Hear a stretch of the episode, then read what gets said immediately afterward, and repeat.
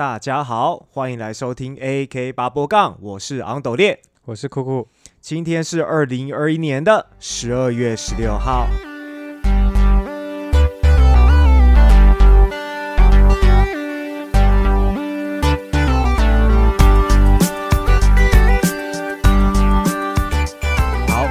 呢，又来到我们不专业时事分享的第二集啦。找了几则，随机找了几则时事跟大家分享一下。对对对对，那第一则呢，就是我们来讨论一下，就是有关于明年呢，很多已经当完兵的役男，哦，都要可能要面临到的一个问题。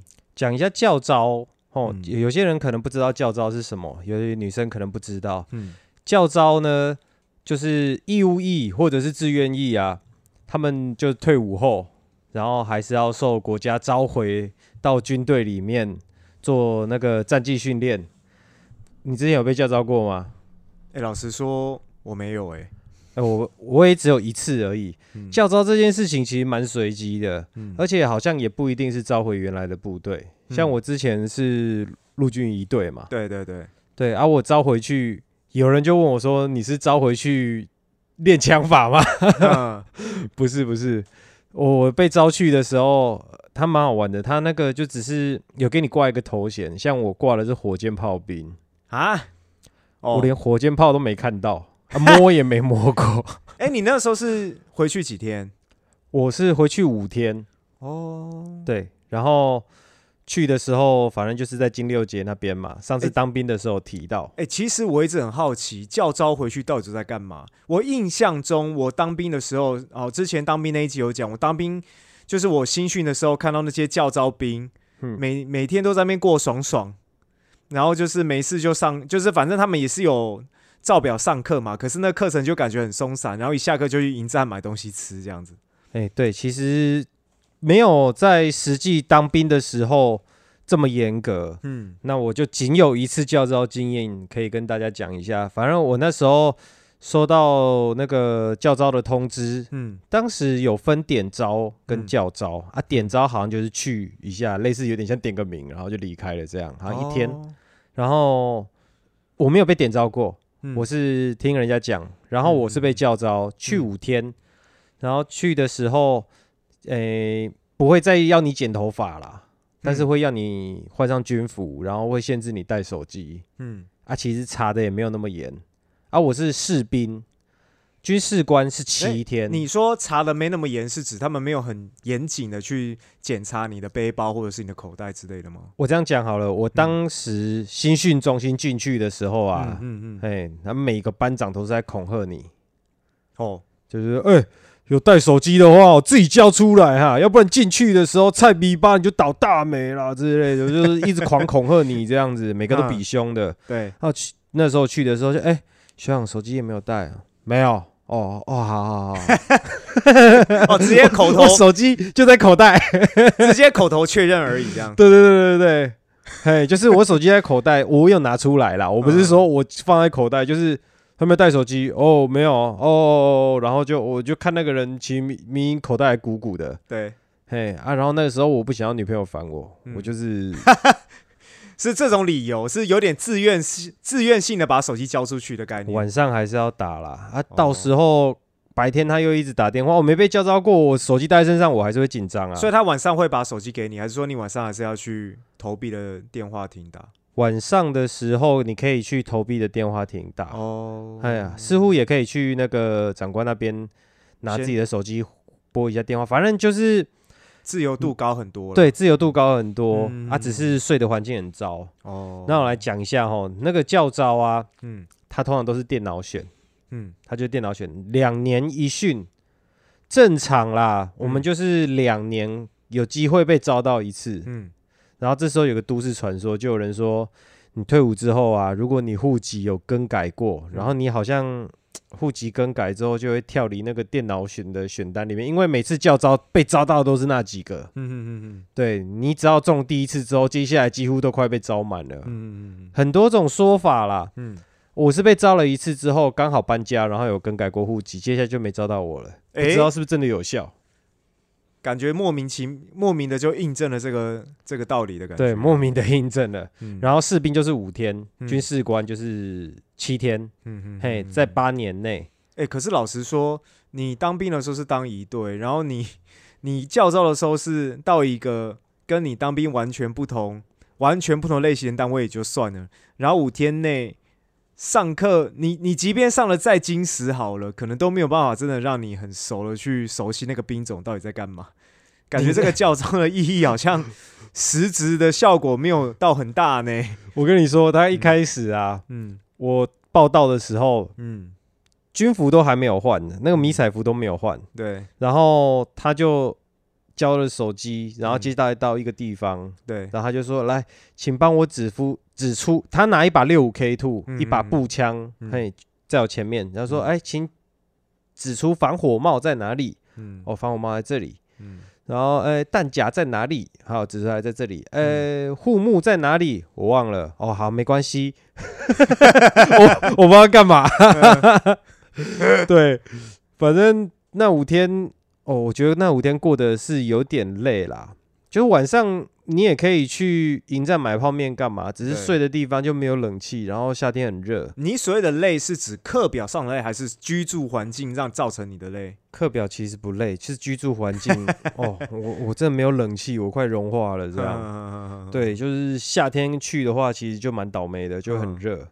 哎、你这么，你刚刚一讲到教招，有没有问我没有教招过？有没有？嗯，其实我我现在想到，我当时其实是有，呃，我应该我想到我爸有跟我讲说，我的教招单有来过一次，可是因为那个时候我刚好在日本了，嘿，所以我等于就没有办法去那个教招嘛。哦，可能有办呃研招之类的吧我。不知道哎、嘿，就我我爸我我没有听我爸怎么说，他后续怎么去处理，就是我我不在台湾这件事情。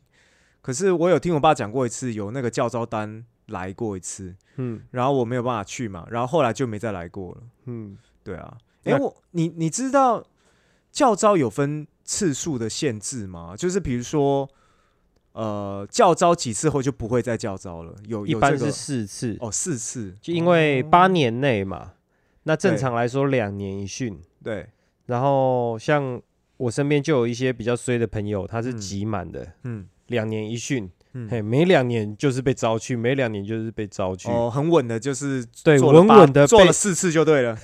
我 稳稳的被招到厨艺。哦，厨艺就是我们身份证后面男生会写那个常备，写常备什么？啊，常备兵嘛，常备士兵还是什么？对对对对，嗯，然后哎，他会写厨艺哦。会，对我我后来身份证后面，我现在身份证后面已经写厨艺哎，了，所以是要去换吗？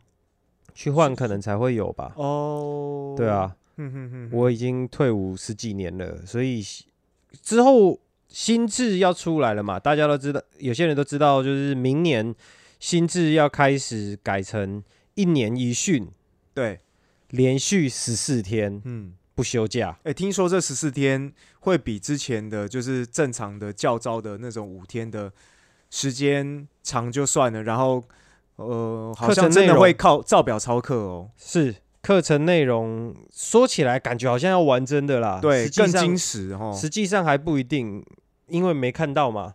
做了才知道啊，对，而且明年是新旧制，呃，还混杂的吗？并行，对，对，并行，所以旧制会招，啊，嗯新制也会招。如果被新制招到的人，抵旧制两次，嗯，对，因为新制的那个天数比较长嘛。哎、某种程度来说，他新制一次抵两次还划不来呢，因为你看旧制等于两次抵两次等于才十天吗？对啊，而且好像，但我不知道会不会新旧制一起办的时候，就是旧制的那个课表也会照新制的走了。哦，你是说会不会也一样变得比较精实？对啊，对啊，因为为现在新制的课表看起来就是真的超精实的啊，嗯，然后还有什么什么一堆有的没的，还要战夜间战斗训练什么有的没的、啊。哦，，对，什么行军野营之类的啊，对啊对啊对啊战斗呃救医疗救护啊，对啊，嘿，不晓得，等他们这个都要等他们做了才知道，嗯因为就连他们的那个津贴啊，嗯津贴还有福利部分，国防部都还在跟行政院争取研议中。哎、你当时教招的时候，你每天是领多少钱呢？好像是七百吧，哦，有七百块七百啊，公司还是要给我薪水，我是领双薪这样子。哦，对然后十四天，哇，领起来其实蛮多的，如果都双薪，哦，如可是可是应该不轻松。可是前提是你在你有公司的保障，那如果是自由业的话就没办法啊、对，自由业，所以那种有做才有钱的很惨。嗯对啊，而且十四天，我想一下，假设我在我大女儿嗯，刚出生的时候，那时候假如还没厨艺，哎、我被招去，靠，我真的不知道怎么办呢、对啊，对啊，你想想看，十四天其实很久呢。像不过我公司像他，他有两个，他哦，他的小孩双胞胎，嗯。嘿，他两个儿子双胞胎，然后两岁以下嗯。就是收到召集，他是免招，嗯。对，两个好像有两个。哦，你说小孩有两个的话，他就是可以免招。两个啊，两个好像都要未满两岁，还未满几岁，这就免招。哦兵役法里面有写啊、还是有一些就是比较人性的标准。对，可是、嗯嗯嗯啊，问题是就算五岁了，好了，没达到免招标准，而且就算只有一个，确实也是。啊一样因为有些 说实在，有些真的，你看现在社会蛮多单亲单亲家庭，可能嗯。爸爸一个人养养小孩的，然后甚至他可能讲难听点，现在很多呃工作可能他就去做外送，嗯。就他突然明年年初收到一个十四天的兵役单，嗯，哇，这尴尬了。对啊，而且我是边缘人，我没有跟亲戚来往，找不到人帮我带小孩，二十四小时的保姆，这十四天我要花多少钱啊？真的哎，对啊，我是个外送员，嗯然后结果十四天，嗯然后我小孩子要请人家二十四小时帮我顾顾十四天，嗯，天哪！哎，真的哎，顾这个完花了一大笔钱，小孩还不认不认得你，把你谁？对啊，哎、这个，但是变成就是说，这个国家的方针，有时候你也真的不知道怎么拒绝了。你要申诉，好像也只能申诉看看。如果说你真的是遇到这样类似的状况的话，哦，对啊，目前是一到三季会先试行了，嗯嗯嗯然后抓，呃，他是抓八年内退伍的人，就是哎、刚退伍的先用，呃你离退伍日期越近的人先用。我们当完兵之后到除役是几年会除役啊？一般来说是八年，八年，之前有传言说心智会延到十十五年，哦。似乎不是，似乎好像诶、不是真的，嗯，哎、我对。他好像是会变延长到十二年吧？不是延长到十二年，是军事官本来就十二年内。哦，对，军官、士官就是你军校，你念嗯。军校，然后服役退伍的，跟士官退伍的，嗯本来就十二年内，哦本来就12旧年制也是十二年内。嗯嗯嗯，对啊，这次好像就是找一点五万个。网络上有人说他已经退伍八年了，然后还被新制招去。哎、可是现在现在就已经有有确定的那个，他不是明年初才实施吗？明年呢、明年那怎么有人现在提早通知你啊。啊？这么早就哦，现在对，新制会提早通知你哦。他好像会在招你的前一年十二月嗯就会通知你了。哦，哎、对这样这样想一想，我退伍到现在也哦也十几年，十二年有，我应该是已经也厨艺，就是对，应该是没你的事了。嘿嘿不错哦。对，哎、我现在叫我去那边当个十四天的兵，老实说，谁救助我啊？对不对？对，啦，如果说，假如国家要真的招我去的话，我嗯小孩子有人顾。嗯。如果你国家有办法说说哦，小孩子好，你有办法让我公费托婴，嗯，然后对公费托婴，然后房贷又可以让我晚十天缴。嗯。假设我是有有上班才有钱的那一种，嗯。嘿，然后你房贷能让我晚十四天缴，贷款能让我晚十四天缴，嗯。房租能让我晚十四天缴，OK 啊，招啊，走啊，哦，对啊。可是如果是有在公司上班的话，对他来说，或许他还是负担得了，因为就像你说，变的是双薪嘛，对啊，对不对？嗯，嗯，所以有有公司还是有保障，比对啊较有保障一点。那反正不管说你是嗯、明年好、会不会是在这个受到教招的这些名单里面的人，如果 如果说你真的不幸 哦，遇到这个为国家服务的机会的话，哦，真的是认命一点啦。good luck。OK，good luck。然后跟大家讲一下一个都市传说，嗯，嘿，传说查了就中。网络上其实你可以查啦，查那个教招有没有你这样，嘿，啊输入输入你的身份证字号啊，不不不，输入进去，然后看一下。嘿，听说有查就会中你，都市传说啦。要不要去查看各位啊？吓吓你们！哎还是不敢查，哎还是现在赶快先迁户口。现在啊迁户口不是心智，不知道这一招有没有用、欸？哎，哦，对啊，那个说法可能都只是留言啦。对吧？有驾照的话还是去啦。嗯，对啊，好来，我们接下来下一则。好，好那下一则呢，我们来讲一下，就是在这个月初呢，好，在屏东发生了一起比特犬咬死一个男童的悲剧。哦，那就是呢，在这个月的呃四号，哈，一个男童三岁男童，好，因为妈妈外出，然后他自己走到邻居家去，然后可能刚好。呃，走到一个比特犬活动的范围，那那个比特犬其实是有用铁链拴住的啦。好那其嗯实严格来说，也不知道那个男童会不会当下是不是有主动去靠近那个那只狗，其实也也没有证据嘛。那总之就是说，诶，他反正就走到这个比特犬在铁链内可以活动的范围呢，然后就被这只比特犬给咬死了。嗯，哦，那这个新闻就有点像是这个对于比特养饲养比特犬的这个这个这些族这些人哦，会更不利的一则新闻、啊，算是对他们这些事。事主是一种打击啊。对对对，因为其实我相信每一种狗都有喜爱的，呃，喜爱的族群人这样嘛，对啊，而且说实在的，比特犬其实网络上看到也是很多非常亲人，好、甚至是对小婴儿在旁边，它都是真的就像一个很乖很乖的宠物了哈。那只是当然它的攻击性也很强，因为比特犬它也是一种斗犬嘛。你有你有实际亲眼看过比特犬吗？有，你有吗？有，嗯，对完全不想靠近它。啊，你是不想靠近哦？对，就是我我也不会自己想要去养。就是我对比特犬的印象哈，就是那一次的亲密接触，是我那时候去亲，密接触，也不是亲，就是真的靠得很近的哈。因为就是我当时去美国的时候，然后那抱它吗？我不敢抱，老实说，哦，对。但是其实你要我抱是可以抱，但我不敢抱，因为是别人的狗啦。嗯即便说他跟我说他不会咬人，你看到一个你看到可以把你弄死的生物在旁边，其实你是会有点惧怕。嗯，对，然后那那个时候是一个我其我柔术前辈的教练，在美国他家里养的狗，而且那只狗那是母的比特犬哦，嗯比特犬，然后呃蛮大只，它就是它的比特犬，像这次这个呃澎湖呃不是澎湖，对不起，这个屏东把男童咬死这只比特犬，其实某种程度来说，它算是有点瘦的比特犬。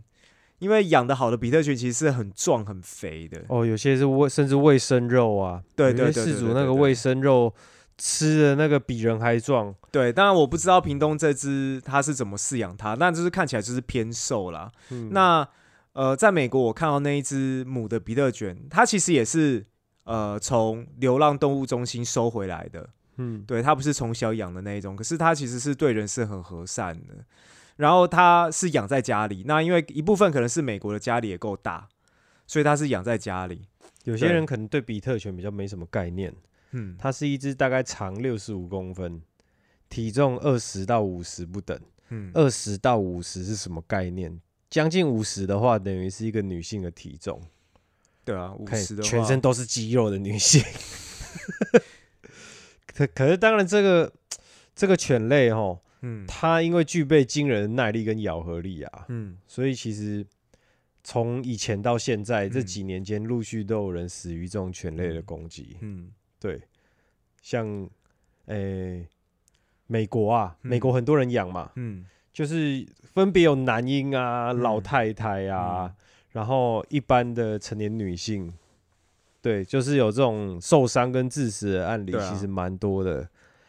养比特犬的话，其实真的要我觉得说，当然狗一定都有它的天性嘛，当然人也嗯是，有些人他可能生下来他的性情就是比较粗暴一点啦。嗯那这个东西我们其实是一定是看不出来的嘛。嗯那变成说，只能我们可以靠后天的训练，或是后天对到一些对他一些人道的一些比较友善的的这种养育方式，让他可能会收起他原本的野性啊。对，那其实呃，我刚刚有有还在讲，就是讲到就是说美国我那个呃前辈他教练家养了一只狗嘛，它其实很亲人的哦，而且它是。那我印象很深刻，是它骨头非常硬，头骨非常的厚。你知道那个教练他跟他跟他玩，他打他的那个力量有没有？打到人身上是会痛的那种力量。他拍他的屁股，拍他这样，对，拍他那个力量没有？一，他皮很厚啊。对对对，那个那个不像是那种你可以拿来打柴犬那种力量。就是打残他可能觉得你在挡，你在惩罚他，会会哀嚎逃啊哇哇，对对对，逃走那一种，对对对。然后他打在比特犬身上，比特也是觉得就是跟他在玩这样子，舒服的，对对，这种等级这样子，对。所以就你能想象说，这种狗如果说它是它是有攻击性的话，其实非常危险的啦。那你你觉得，嗯？所以你看到你教练在玩那只狗的时候，你是不敢靠近，你会觉得恐惧吗？老实说，我我我有去摸它了，但是我是摸的时候，真的是心里是有点错的。哦，其实我很佩服那些他敢养一些，就是呃，可能他的能力，他长大之后的那种那种。哦，你是说他野性能力是比人类还强的动物？其实就是这家伙抓狂起来，是你既在北雕的那一种，对对，是压不住，是 是可能会两败俱伤这样子，可能弄得死他，那我也半死不活那种感觉。跟比特犬一个不小心，自己还会被干掉吧？呃，对对对对，这是有可能的哦。那甚至当然还是有，那当然还是有比比特犬更更凶的那种斗犬嘛，那还是有人在养啊，对啊，其实像獒犬。我就觉得有人敢对藏獒那一种，我就觉得敢养的人也是蛮蛮有勇气的啦，因为那个真的很大只。你有看过？你有实际看过獒犬吗？我大哥以前有养一只哦，对，那个那个真的是，那抬起来比比人还高啊。它光是光是关在笼子里，我都不太敢靠近。对啊，哎，有一种杀气。你看那个脚掌，那个脚掌真超大。对啊，你看有些人在那边喜欢摸那个狗的那个脚下面那个肉球，有没有那个肉掌这样子？你看到獒犬应该不会想去摸。我每次经过那个笼子，我就看到那只狗趴在那边，然后眼睛可能只是刚睡醒，然后眼睛张开看着我这样，嗯，然后我就觉得，真的，我就绕着笼子走，这样有气场。对，我记得我小时候，我大概国小大概二三年级的时候，就是我们家我爸有养秋田犬，嗯。那秋田犬就是柴犬的放大版的感觉。对啊，眼睛很小的狗。哎，对对对对。然后，然后它其实也是蛮凶的啦，就是说它它也是很护主那一种，很忠心那一种。嗯，对。那我小时候是，我可以坐在它的背上，然后载着我走这样子。哦，小时候对，对我二三年级的时候，对对对，秋田成田成犬的秋田犬。嗯。那那个时候就会觉得。某种程度来说，会觉得它蛮恐怖，因为我我印象中，我那个时候印象中，我爸拉那个搭那只狗有没有？嗯，他有时候一出门呢，就会想去咬其他的狗，我爸都快拉不住他，被拖着走。对啊，那说实在的，秋田犬跟比特犬比起来，它已经算是温驯，就是说它的野性呢，它们的野性比起来的话，所以你觉得，嗯，这次这个新闻事件，嗯，你怎么看？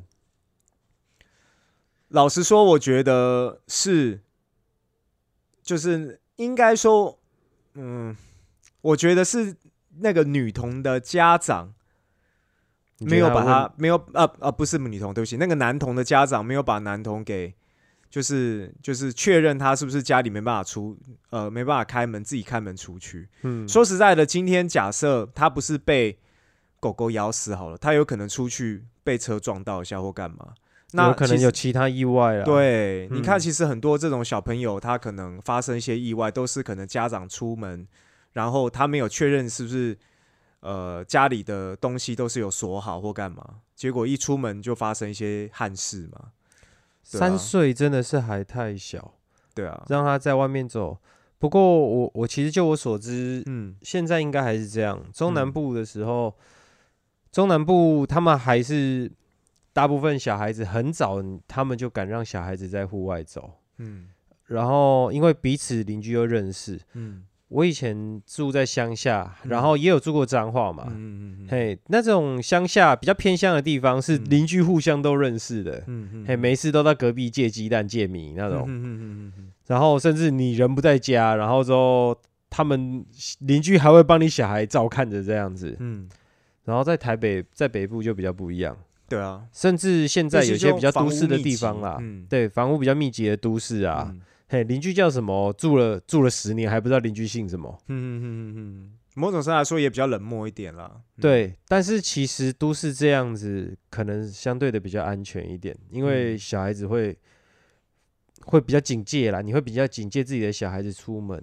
嗯，然后中南部可能我觉得那边人生活习惯就是这样，可能就是让小孩子自己去走啊，自己去跑啊。嗯说起来，我觉得呃，那个男童的家长，我嗯。觉得有责任。对啊，这肯定的。然后我也知道很多人替那只比特犬打抱不平，对啊，可是比特犬的饲主，我觉得他也有责任，嗯。因为毕竟你要养这个犬种的时候，你嗯。应该很了解这个犬种，嗯。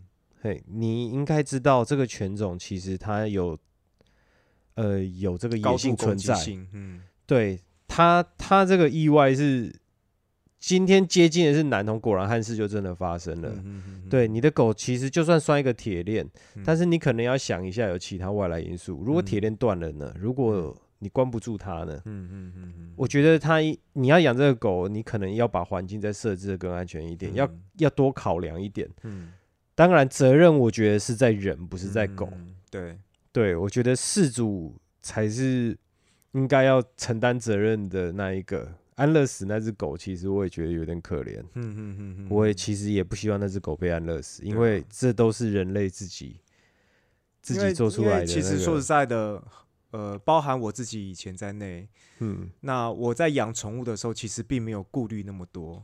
嗯其实一个有责任感的饲主，我必须说有责任感哈。为什么？因为以前我我小时候养狗的时候，其实我不会去管说这个狗怎么养，嗯。我只会管说它好不好看，好它可嗯不可爱，它嘿。帅不帅。对，好，只是基于这种很肤浅的理由就去养这些动物，不管是你要养任何的动物都一样，但其却结果你就会发现养了之后没有想象中这么容易，没有想象中这么好养，好很麻烦的。对，甚至你你不知道怎么去教育它，对，那变成说你不知道怎么去教育一个狗的，或者是任何一种宠物的状态之下，其实是呃很麻烦的，因为你最后有可能会因为呃受不了他可能在家里的一些呃一些状况哈，比如说掉毛也好，或者是说他可能管教不听也好，你可能就把它也放了，嗯，所以流浪狗就把它弃养了，对。流浪狗大部分都是这样来的嘛，对，对，那要不然就是说我就是拴在外面，像比如说像像这种屏东这个状况，因为嗯。这个就是发生男童被咬死的的这个事情的，才过大一个礼拜吧，也是在屏东也发生了，就是呃有是说比特犬也是把邻居咬伤了，嗯哦，那通常我印象，这种你在乡下地方养这种养狗，不要说养比特犬好，你养土狗都一样，你基本上很少有饲主会去乖乖教育狗的啦。对啦，你养狗的目的就是拿来，要么就是防小偷嘛，嗯要么就是自己可能觉得说，哦，这个狗哦很好用，然后就养了嘛。嗯嗯，那你养这种攻击性那么强的狗，说实在，你又不去教育它，那其实最后就是这个狗就是野性一定比较强嘛。那你一个一个外来因素，一个没有好控制，就像你饲主，你没有好去保护它，那当然你很容易就会发生这种憾事，或者是你可能就会有跟邻居有纠纷呢。我觉得教教育这种野性动物，其实教育还是有限的。对啊，因为其有每只，狗，你会发现其实每只狗个性不一样，对啊，有些疯疯的啊，有些嗯。好像就乖乖懒懒的这样子。嗯。其实我觉得狗的个性也不太一样。嗯，我觉得说，如果说那个狗的攻击性有没有没有到是可以随意可以咬死人的话，嗯，说实在的，你要不要去教育它，你都还呃弹性的范围你。拴的是一只吉娃娃，哎、没有，我其实我没什么问题。我刚刚本来想讲吉娃娃，但是我想一想，哎、贵宾狗它也是一样。啊 对啊，你很难想到贵宾狗把一个三岁女童一一咬就咬死的这种案件，即便它可能很凶。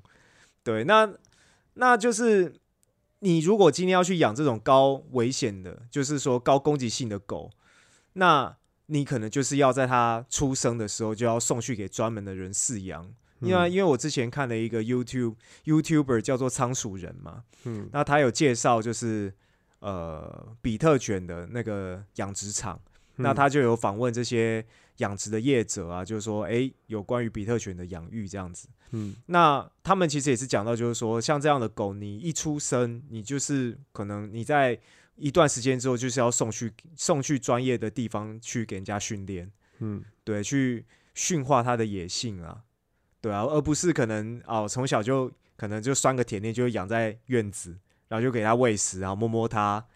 哦，然后就当一般跟讲难点，就跟你养吉娃娃的方式，然后你养比特犬，其实我是觉得这样子的犬类不要养比较好。嗯，你真的有能足以控制它的能力跟环境，例如说你要养它来防小偷，嗯。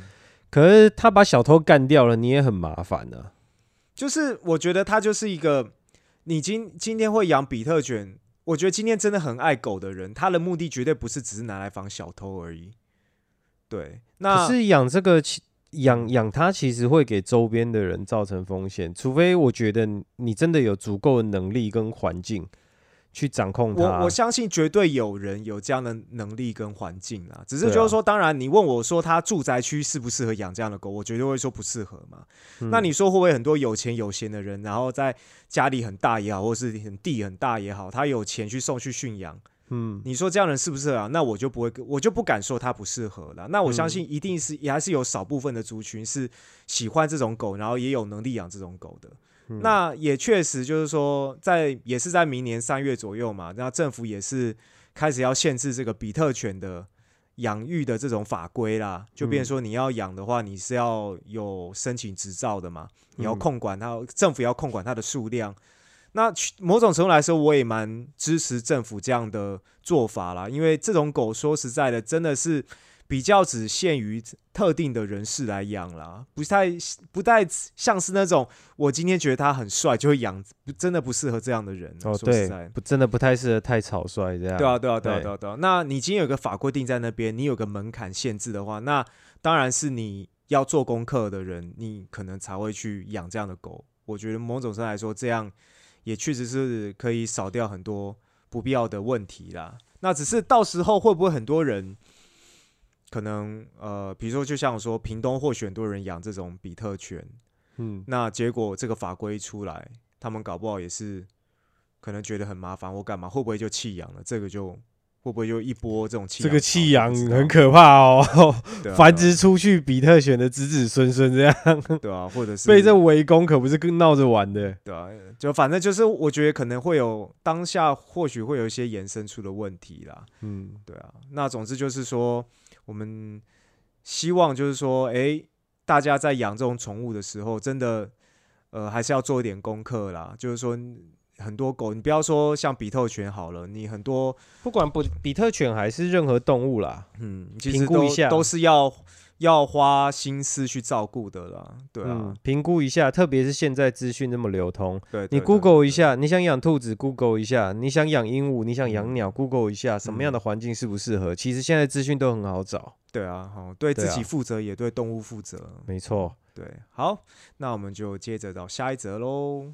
好来讲这一则比较比较轻松一点，嗯，大家可以抱着轻轻松的心情听一下就好了。华哥又来啦，没错，华哥又来了。这个月又有华哥的新闻了。我跟你说，我知道很多人不想听到他，嗯可是说实在的，我们真的要好好恭喜他。嗯，最近呃，很多人应该有听到那个等一下华哎、那个 Netflix 最近不是有上一部很火红的台剧，叫做《华 华灯初上》，对，就是们众集合了台湾的众演员。嘿，嗯，然后 A V 版，但是 A V 版跟跟华灯初上里面的演员都没关系，跟剧情也没关系，对，纯粹刚好就是嘉华的那个华根初上，根是那个树根的根吗？对，那个他的人生首次 A V 啊，好像嗯。也是他人生终于破处的时刻。哎、我看到华根书上真的笑出来，我想说这个也太有创意了吧！这这也不是有创意，这听了很烦的。而且他刚好搭到黄灯华灯初上的梗呢、对呀、为什么可以为什么可以这么刚好？今天假设没有这一部没有这一部台剧出来的话，我当然我不知道他会用什么台剧来来做诠释啊。可是我觉得华根初上真的是会会听到会让人扑一下，想说这 应该是不会被告啦。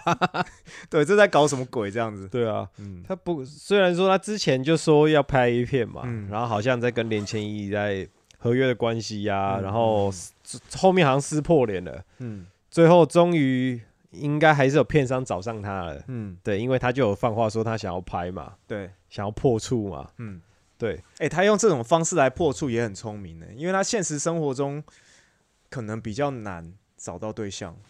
嗯，呃，对啊，你说，你看他还是说破处，当然实际上我不知道他是不是还是处男啦。可是他说破处，代表说他现实生活中可能真的就是比较他是说自己是啦，哦，，对。然后其实我在脸书上面看到关、嗯相关新闻或报道的底下的那个乡民留言，其实大家都蛮不爽的。嗯就是哦，这个很恶心哦，不要看啊，脏东西。呃嗯，对啊，可哎、是他会不会最后那个影片出来就邓家华的脸都打马赛克应该不会啊。啊？你们不是不想看他的脸啊？就没有脸啊？他既然要以他做话题的话，就是对了一，定会把他的脸给嘿很真实的、很忠实的呈现出来。嗯嗯不过大家换个角度想啊，嗯老是要找帅哥跟美女，嗯。大就是好像帅哥才可以有此福报跟女优这样子，嗯。这样子不是很可怜吗？就是好像有钱的人越有钱的这种概念。嗯。对啊，有时候你看他，他虽然都是在在拍片的时候都是以丑角的面目示众这样子，嗯。对啊，他也是有所牺牲嘛。嗯，然后我觉得破处的话，应该 这件事情，我觉得真的值得替他鼓掌哎、对啊，而且他之前是不是本来要跟定他？他现在这个华根初上是第二个女，第二个愿意，应该说是呃，经纪公司找了第二个愿意跟他合作的女优。之前那一个好像就是没办法没办法接受他嘛，好像是暗黑杨丞琳嘛，对，一个号称暗黑杨丞琳的一个台湾女优嘛，没叫什么错，名字啊？那个哎女的她叫孟若雨，哦，孟若，雨，孟子的孟，对应该是艺名啦。哦，因为我我对台湾的女优是真的，当然我对日本的都已经不熟了，我更我更不可能知道台湾的女优。我只是认得那个脸。对，因为我因为我看了她的脸之后，我是真的不知道她，真的不知道她哪里像杨丞琳。哦，她据说好像是亲友压力吧，嗯，可能就是觉得说啊，你跟她拍，可能就觉得这样子不好什么什么的，嗯然后就有被一些乡民骂说啊，你这样不敬业什么的。嗯嗯嗯，可是人家就有人家的压力，就是他就反悔，对，然后就有人就说，哎、那个片商怎么不告？嗯，然后那个什么，就有人回应啊，啊是要怎么告？是 是要告他，告他不给干日？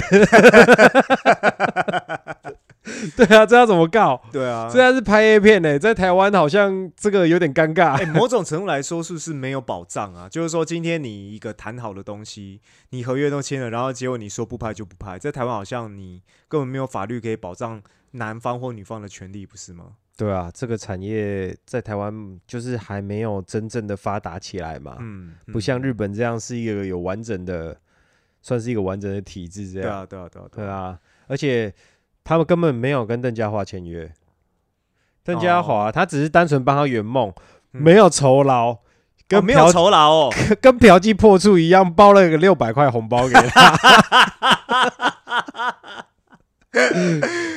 好了，还是赚了。应该是还有带着他做了性病套餐检哦查，还这再怎么样还是赚啊。对啊，还是赚哎、啊。他后来第二个合作的女优好像叫做什么优以若，是不是？对对，然后好像技术还不错，嗯。就是佳话本来有夸下海口，嗯。嘿，说要有把握要让女优什么高潮，还要什么颜色她，嗯，就第一发就来不及就被口爆了，就 正常的四，分半缴械，嗯，正常对？好像还有吃药。嗯嗯啊，哦哦，对他本来对自己的能力很有信心啊，嗯，说嗯被点金没问题啦，八个小时没有，呃硬啊很像他的硬啦，对，很像他的就是风格。对对对，他就有点像那种刚开始可能有点像那种键盘武术家，有没有？嗯嗯嗯嘿，我我跟你讲，我我要打十个。我平常都有在看，他 平常都有在看 A 片，所以他觉得很有自信。嗯，结果上场之后，好像发现跟跟想象中的完全不一样。怎么一被嘴巴套进去之后，就发现这个对对对，这个这个冲击感是自己无法无法想象的。不过我真的是觉得还不错啦，嗯，真的是替他鼓鼓掌。真的啊，哎、可是我觉得说他第一次哈、没有片酬，然后就是可以公开的，就是去做这件事情，其实也蛮不容易的啦。假如就这样子红了，会不会一路就一路就这样拍下去啊？不知道哎、因为现在真的会愿意拍 AV 的，好像也没多少人啊。毕竟在台湾这产业还没有发达起来啦。对啊，啊，然后其实啊，片商好像我看新闻，片商有说他有给一个细腰细给他一个细胶娃娃回去 回去练习，不知道有没有还？还有机会想要再合作第二弹就对了。不是啊，他是先给他回去，在拍片之前，哦嘿，先先给他一个回去练习这样，嗯。对，然后之后还有请他们很认真呢，嗯，就是台湾这个拍 AV 的这个片商，我真嗯的觉得他们好像有一种要做什么像什么的那种感觉，嗯。对，还有请那个 AV 名师嗯，传授他技巧，虽然那 AV 名师我不认识啊，是台湾人吗？哎、我不知道，新闻上面就是他只讲，AV 女名师就对了。嘿，嘿，嗯，对，所以 好像有这么一回事啦。我觉嗯得说不定台湾以后的 A 片市场应该会越来越发达吧。嗯，对啊，对啊。如果说如果说可能有人看到连连我们华哥都可以都可以就是踏入 AV 界的话，我相信很多很多人都会愿意跃跃欲试哦。对啊，嗯，啊不过可是说实在的，这个你要怎么去拍 A 片？就是说，假设好，假设我今天想要去拍 A 片好了，我还真嗯没有管道哎、我也没有、欸。难道在 Google 上面打我想拍 A 片？哎、在日本的话，它是会公开征，是不是？对啊，对啊，对啊，对啊，他们就是已经是一个合法的东西嘛，嘿，所以就是他们会争，而且你看他们的男优就分很多等级的啊。嗯，那像一般知男的话，基本上有点像像是灵眼嘛，有些人可能不知道知男是什么，嗯，这我后来知道，就是明，诶、就是知顾名男就是思义就是出资，他只负责对对，只把你的宝贝蛋打出来而已。对对对，就是把你的子弹打出来。对对对对嘿可能就是大家可能有看过 A 片一些桥段，嗯，就男优跟女优在运动的时候，然后旁边有好几个站在那边，一直在那边嘿在磨枪自己，对对对嘿，在磨枪，然后磨枪磨一磨磨一磨，然后跑过去给女优脸上一发，嗯。然后再下一个，结果最后，其实我我我对那个画面嗯。比较没有嗯无感，有些人嗯可能看到会觉得兴奋，每个人口味不一样嘛，嗯嗯嗯嗯，对，然后那个女优的脸感觉好像被什么东西网住了这样，就是脸上被套了好几层膜。什，什么很多蛋白倒在上面。对对对对对，我就觉得哦，看起来其实真的很辛苦哎、对啊，真的真的那个对。腥味，呃，啊，就是去去帮忙铺膜的敷膜的那一那个其中一发一发的那几个男的，就是嗯。直男，嘿。对。对对啊，对，所以就是像是演员的灵演等级啦。那其实像这样的职位在日本其实很好找。那也好像他就是算时薪的嘛，一部一呃不是时薪啦，一部片就给你多少钱，很低啦，那个价位很低啦。你你有知你知道大概多少吗？我不知道，但我知道很低，可能一千一两千台币而已，一两千台币，在台湾啊不在日本真的很低耶、很低啊，因为那个就是真的，你因为你就是站在旁边，你连脸都不会入镜啊。呵呵呵，对，对啊有些还看得到那边戴面具的，对啊，对啊，对啊，对啊，对啊，你所以你真的就是一个，你就是一个装饰，负责出资的装饰品。那个是不是还要还要有医院的检查的那个？这个我就不清楚，应该是要啦，但对啊，但应该是要啦。我在想，怎么可能你如果是有问题，然后你还你还可以进去，然后你让女优去脸上去沾你有问题的东西，应该是不太可能。没错，应该也是要检查啦。对啊，哦对啊，对啊，对啊，对啊。对啊。嗯，好，这一则就这样子，我们接着下一则。好，那我们下一则呢，就是来讲到就是我看到这个新新闻的时候，我觉得蛮好笑的哦，就是在嗯发生在巴西的一个新闻，就是他发这场比赛发生在大概这个月的十二号啦。哦，那就是呃，巴西呢有一个市长，然后因为跟一个批评他的政敌是一个前议员，嗯然后因为有一些呃，可能一些口语上的一些争论呢，哈，彼此都看彼此不爽。对，然后反正呢，就是呃，市长就跟他说：“好啊，你你今他他直接在社群媒体上面 跟他下战帖，公开挑战，对，公开挑战说要源头来，要用拳头来对话。嗯，对，讲白点，用台语来，呃，用中国台湾话来讲，就是定狗机啦。对，来单挑啊，对，哎，结果那个前议员还真的接受、哎。嗯，然后反正他们就在他们就在十二号，然后真的在铁笼里面办了一场格斗赛。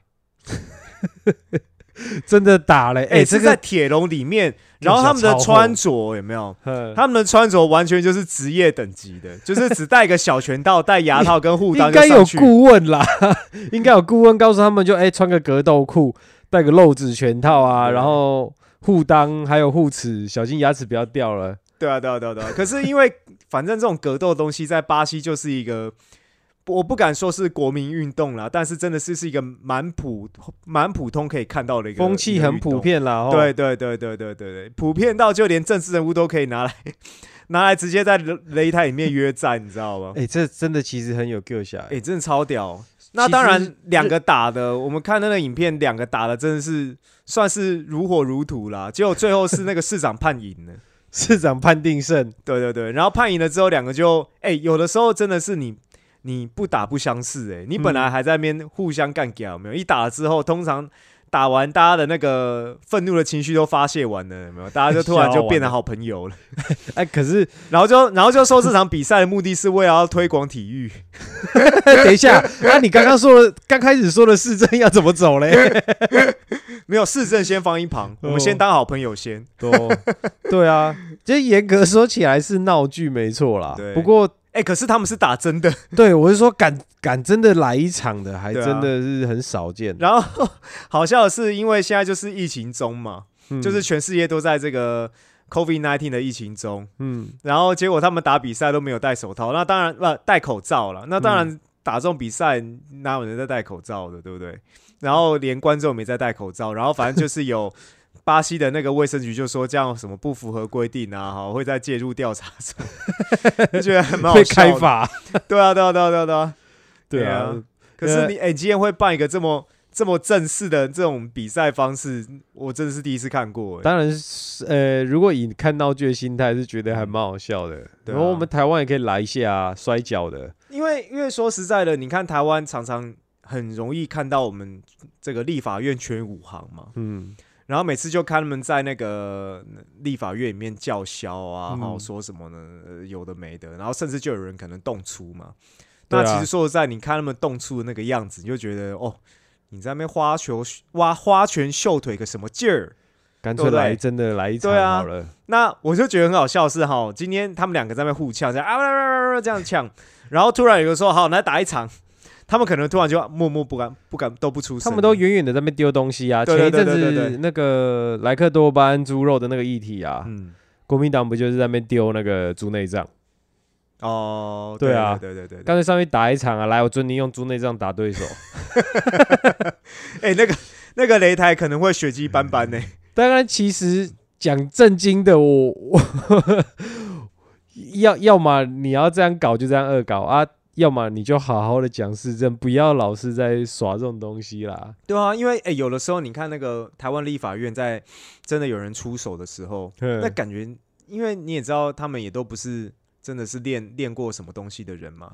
嗯那有时候那个拳打一打哈，打到人家头上，那看起来的力道是没有很强啦。那个有些都有甚至都把偷扒一下而已。哎、偷扒一下、啊，或者是或者是他可能就是确实就是扒你，然后被被扒的人被打到的人呢，哦，可能就倒在旁边，没有，有些那个手指头被夹到，然后就住院。哎、哎对对对对，就是那个。被扒一下，我要验伤。哎、就是这个这个抗打性抗抗打性真的是有点有点差啦。对啊，对啊要要打你们两个就直接打，旁边人不要拉。对啊，我真的很想知道旁边人如果不拉，他们到底敢不敢真的就打上去我我想我想到一个画面是，你看两个人哈，就是有人拉着他，怎么来呀、来呀、来呀、来打来打，然后两个人越来越靠近的时候，然后呢，然后就那个越来越少，来打来打来来打来打，然后两人靠很近的时候，然后两个都不出声，然后慢慢拉开的时候，来呀、你来呀、你过来呀、有类似一部影片，你知道吗？嗯。你去 YouTube 里面 Google，嗯。有两只狗啊，嗯。隔着那个栅栏，哦有有，汪汪汪汪汪然后门一打开的时候，然后两只狗就很安静，哎、对对。然后门又关上的时候，然后牙齿露出来，呃 对对对对，就是像那样子，对啊我就觉得有种就来打一场嘛，我真的希望台湾的 台湾的政府官员，你你们还是好好问政好了，不要再搞这个了。哎、对啊，对啊，真的要么你们就像 巴西人有种一点，有一点 guts，对不对？没错，上去就直接打。哎、他们也不是真的，就是那个叫什么，也不是真的受过正规训练啊。他们打那个拳都很烂啊，可是他们就是真的真的想敲死对方的感觉。对，啊，嗯，对啊，真的至少人家敢打，有那个勇气呀，来真的。我好奇的是，他们这样子打过，他们用这样的的的方式打了一场之后，他们是不是是不是也可以自称是职业格斗选手？应该是不行了。我也打过职业格斗比赛，可是我不敢自称是职业选手啊。可是我我不知道哎、反正我就看到很多只要戴个小拳套，然后站上擂台就就已经说是自己是职业格斗啊选手，业业余的可以称啦。对对业余但是因为这个也很难界定呢、我我通常哦，我的界定应该跟你差不多意思。嗯，职业的就是你靠这个运动养活自己，我就称嗯之为职业。对啊，对啊，因为我我也没有靠打拳养活过自己，所以我也是称自己业余。打过职业比赛，职业的他的名称是职业赛，嗯没错。对。对他们那个市长，那一个市长跟前议员打那个，应该不是职业吧？呃可是可是你，我觉得比较像趣可是你味竞赛可。是你在你在哎、可是你看他们在那个擂台里面，然后只戴小拳套，然后然后戴个护裆护护齿，那个规格跟职业是一模一样啊。我们台湾有一个类似的拳院，你有听过吗？哎、我好像有听过，是新竹那个吗？对，他们让很多就是麻瓜，哎、我说的麻瓜就是没有练过，嗯。有些可能有练过一些些有概念，嗯。大概就是很出街的，嗯。嘿，很出街的人去报名，然后让他们上去打，嗯。就看起来就是你摆明了他们就是知道他们没有练过，嗯，他可能很多王八拳啊，或者是从侧边锁紧那一种，哎、听起来很多很多热血方刚的年轻人会愿意去尝试的感觉。通常好像一两回合，嗯我我有看过，就两个人打哦，嗯例如说可能红方跟蓝方嘛，红方本来打的打的都是他占优势，就第三回合他没体力，他自动放弃，就蓝方赢。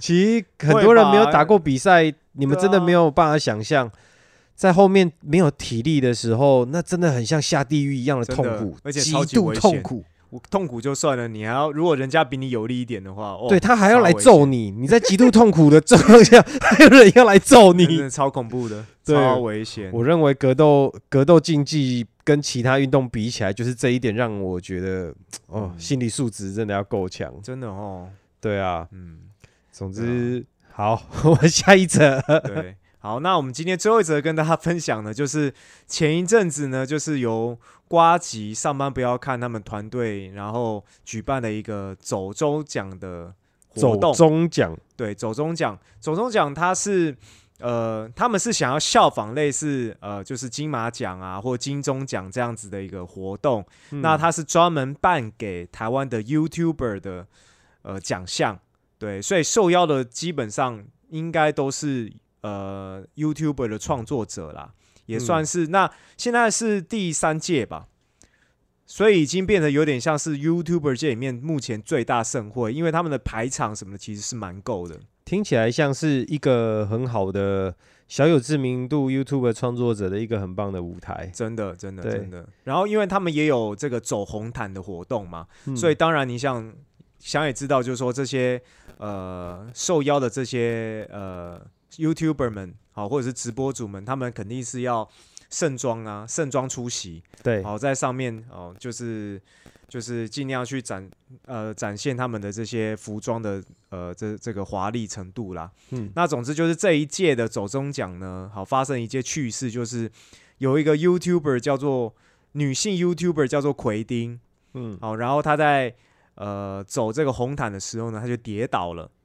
嘿，哦，那因为她是整场唯一一个跌倒的人，好、那当时跌倒的时候呢，哦，就是可能哦记者就去采访啊，好、去拍他，就会看他有没有受伤啊，有没有曝光，有没有漏点啊之类的哈、那当时就是对于就是网友啦哈，对于这个他摔倒这件事看法就很两极，有些人他觉得他是假的，有些人觉得他是真的。哦，那当时我在看到的时候，我看到的时候，我是觉得那个摔的感觉有点假啦。嘿，哦，但是因为我也没有任何证据，对我也我也没有办法去说什么，只是就只是觉得确实有点假。那确实有可能有些人他的协调性不好，他摔倒的时候，可能就是会从上面跌倒地上会，哎呀，哎呀，哎，哎呀，哎呀呀，哎呀，哎呀，哎呀，哎呀，哎呀，这样子，一般摔倒不就直接扑上去这样吗？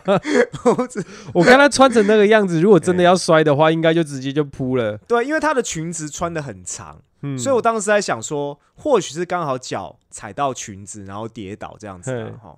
那甚至呢，就是连馆长，然在他这个跌倒的事情。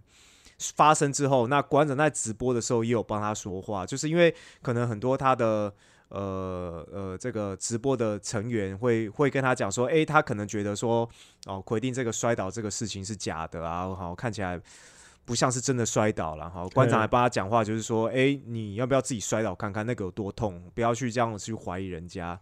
诶，结果在过了一过了一个礼拜之后，馆长可能也觉得这东西到底有什么好装的？对，嗯，真的，因为因为说实在，大家你看那一天出席的每一个女性 YouTuber，哪一个不是想要把自己的最美丽的一一面表现出来？对，没有人想要在那边就是做这种对自己好像会损形象的事情。嘿，好像是出一种出糗这样。对，对对对对对，然后结果想不到这件事情发生一个礼拜之后，然后奎汀就自己拍了一个影片，就是应该是之前就拍好了对？拍好，然后可能再搭配这个走中奖最后的，然后再反正就最后后置就把全部的东西都加上去这样了。其实你不觉得这个创意真的是 创意的切入点很特别吗？就是那个影片就是在讲说他如何想要去呃摔倒在这个走中奖的那个红毯上面，然后嗯可能我觉得他是在这个摔倒是在为他录了这个影片做好铺铺好路的感觉。要先摔一个，然后接下来 他的影片才能放出来嘛？对对对对对对对对。对啊，那他当时也是觉得，他当时的讲法是说，哦，可能就是这个行为呢，会让他显得哦很特别，没有人在干这种事情，嗯，哦这样的感觉，然后，然 后那当然他，因为他当下摔倒，我相信很多人是不知道，甚至主办单位也不知道，因为主办单位的人其实有一些压力，就是说。呃，上班不要看那些成员哦，因为我是刚好有听到瓜吉的直播有在讲这件事情哦，就是说他的一些工作成员其实有一部分是觉得很紧张的，因为毕竟是他们办的活动，有人跌倒了，如果受伤的话，他们必须要去负责嘛，可能要帮他们检讨一下场地是不是有问题、啊。对对对对对，对对对，其实不是单纯的就是啊，有人跌倒，大家笑笑就好了这样子。对，那后来我觉得说他他 po 了这个影片呢、我相信 真的很多人看法是很两极啦，我只能那么说。那我自己是觉得有一点，呃。你因为以瓜吉，就是说我瓜吉在直播的时候提到他对于回定这个行为，他是觉得说，诶，因为他们这个奖项就是给创作者的这种这种奖项嘛，所以说嗯你今天要在出场的这个内容里面，你要加一些这种花招，哦，也算情有可原啦。那如果说你今天要在金钟奖哈，或者金马奖这种盛会里面呢，你故意搞一个这种桥段的话，那当当然他也是觉得说不太适合啦。那我自己的感觉是，就是我觉我是觉得他他这个有点 gay 掰啦，老实说啦。会不会？我觉得这构思还蛮特别的、啊。哦，真的吗？我就觉得，他先拍好他跌倒的影片，然后接下来摔倒，嗯他这个影片才有出来，嗯，然后最后配上馆长那一句经典的对，因为我觉得还不错因为他因为他在这个影片的，就是奎丁在这个影片的最后呢，他就看到馆长直播帮他讲话的时候，他就傻眼嘛。然后结果他就到馆长馆长的那个那个办公室里面，然后就把他就是套招的这些影片给馆长看，结果馆长拍馆长的反应这样。对，然后馆长就是有点苦笑的看了这个影片之后，然后就回了一句“干你啊鸡巴”，然后影片就结束。那我当时听到这句“干你啊鸡巴”的时候，我就觉得我就整个笑出来。谢谢你帮我讲话，不过我真的是装的。哎、他那个“干你啊鸡巴”干干的恰到好处，你知道吗？把我的同情心还给我。对啊，对啊，因为因为我觉得隔得有点久啦。如果说你是隔一天，有没有你就你就嗯公布的话，那或许好因为你隔太久了，那变成说可能大家都已经快忘记这件事情了。因为说实在的，呃，你说这个奎丁他，你说他有多有名嘛？他也不是说真的很有名嘛。那其实实你过一个礼拜，很多人可能就已经不会去记得这些事情了。你嗯隔一个礼拜再拿出来去讲你这个幕后的这些原因的话，就我觉得真的会让人就是看法会很两极啦。有些人可能觉得 OK，有些人可能觉得是就是我就把它当成一个创意来看了。嗯，其实你你其实所以我也蛮算蛮认同，就是瓜吉讲的话，就是说，哎、那毕竟他们就是一个创作者的大会，你今天要把这个大会，你能够把它甚至塞成一个梗，好，最后让你嗯拍一个影片出来，哎、也确实算是有一点，也算是某种创意啦，我只能那么说。对啊，嗯。我觉得 YouTube 他们本来就是以比较少的资源，嗯，然后尽量以创意为主，对啊，对啊，因为我相信现在 YouTube 会那么流行，会那么多人看，就是嗯。因为很多电视台的节目大部分占着大部分的，他们很多节目占着大部分的资源，嗯，然后永远都在做那些老梗，对。永远都在抄袭其他地方的节目，嗯嗯嗯，对，所以大家看腻了这些东西，嗯然后一些老屁股永远就是抓着资源不放，嗯。嘿，然后又打压着下面的人。我们其实从以前本来都有看节目，看到现在真的觉得没没有太大的长进，嗯嗯嗯嗯，对。然后他们还在嚷嚷着资源不够，可是 YouTube 你看，他们说他们那些电视台电视节目，他说他们资源不够，可是这些 YouTube 他们怎么了？他们用更少的资源，然后做出更发挥出更大的创意，我觉得不错啊。嗯嗯嗯，所以我觉得他们拍的影片，我就是用创意去看啦，能让看的人家能让人家开心就好了。只是他开了第一枪这个梗有没有？以后如果有人真的跌倒的话，他的滚下楼梯哎、他是不是装的？哎、他对他头在冒血，就会变成后面的人会有点尴尬啦。就是说，对，变成他原本可能是真的跌，他也要装的是是演出来的。然后后面还在拍一部影片，其实我是学的。哎、对他他没台阶下，你知道吗？对啊，对啊，OK 啦。某种程度来说，也是让他先占了第一个位置啊。对啊，对啊，对啊，对啊。好，那今天的时间呢，很快的又到了尾声了哈。那我们今天跟有关于新闻，呃，这个我们分享这些新闻的一些资讯呢，我也会在说明栏的地方呢分享链接给大家。如果有兴趣的话，也点进去看看。那呃，如果听了这一集有给我们有愿意给我们一些任何的指教或是建议的话呢，也欢迎在下面留言或是写讯息给我们。好，那我们的信箱是呃 a 呃 a k b b g 九四五三小老鼠 gmail.com。那我们就下周见喽，拜拜，各位拜拜。